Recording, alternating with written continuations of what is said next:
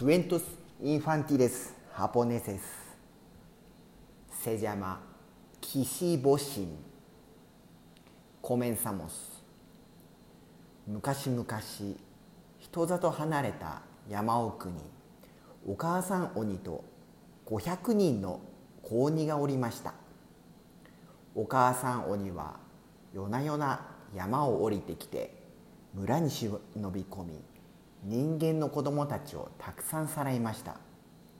それは鬼の親子が生きるためには仕方ないことでお母さん鬼はその子たちをかわいそうだなあとは思ったことはなくましてその子たちのお母さんの悲しみなど考えたこともありませんでした。お釈迦様は子供たちの連れて行かれる叫びを毎晩耳にして痛く悲しみ犠牲になった子供たちやその母親たちを気の毒に思いこれ以上母鬼の野蛮な振る舞いを許すわけにはいきませんでしたからお母さん鬼が誰よりも可愛がっている赤ちゃん鬼の一人を連れて行きました。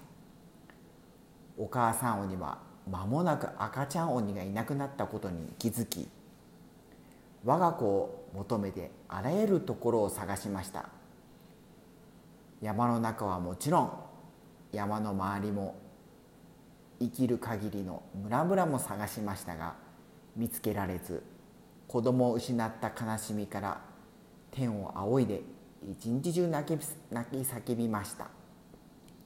その声はお釈迦様に耳まで届くほどでお母さん鬼は結局最後の手段としてお釈迦様に望みを託しました。雪行方なウコが探しております。お釈迦様は不思議な力のお持ちです。どうか私の子供の居場所を教えてください。お釈迦様は聞き返しました。そなたは子供を探しておるのか？その辺りはまだ子供がたくさんいるではないか。なぜそんなひどく悲しんでおるんだ？おっしゃる通り私は500人の子がでも私の大事な子がいなくなってしまいました。ありとあらゆるところを探しましたが足跡一つ見つかりませんでした。慈悲深きお釈迦様どうか居場所を教えてください。ずいぶん悲しそうな顔をしているな。しかし同情はしないぞ。お前は人間の子供をたくさん殺した。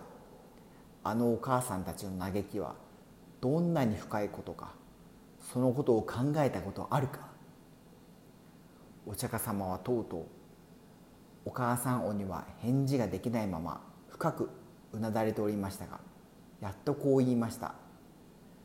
子供を失うことは耐えられないことです。私の心が粉々になったような気がします。こんな気持ちになったのは初めてです。またあの子を抱きしめられるならどんな苦労もいといません。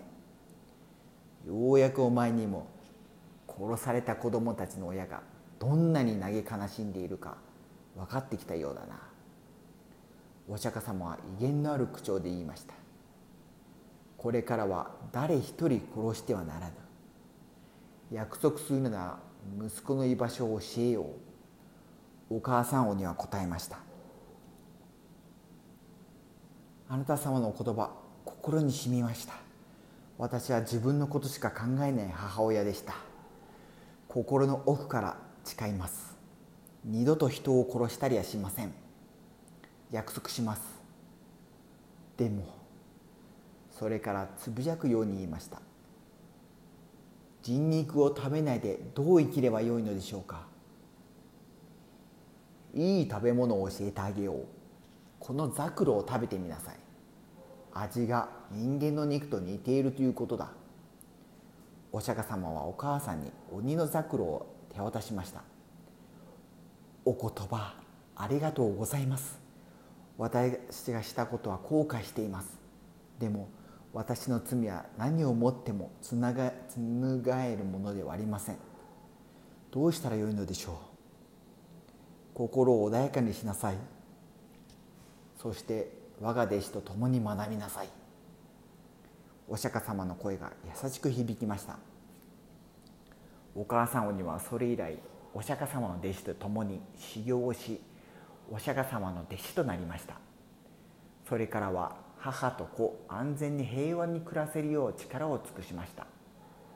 後々岸母神と呼ばれ母と子の守り神となりました。おしまい。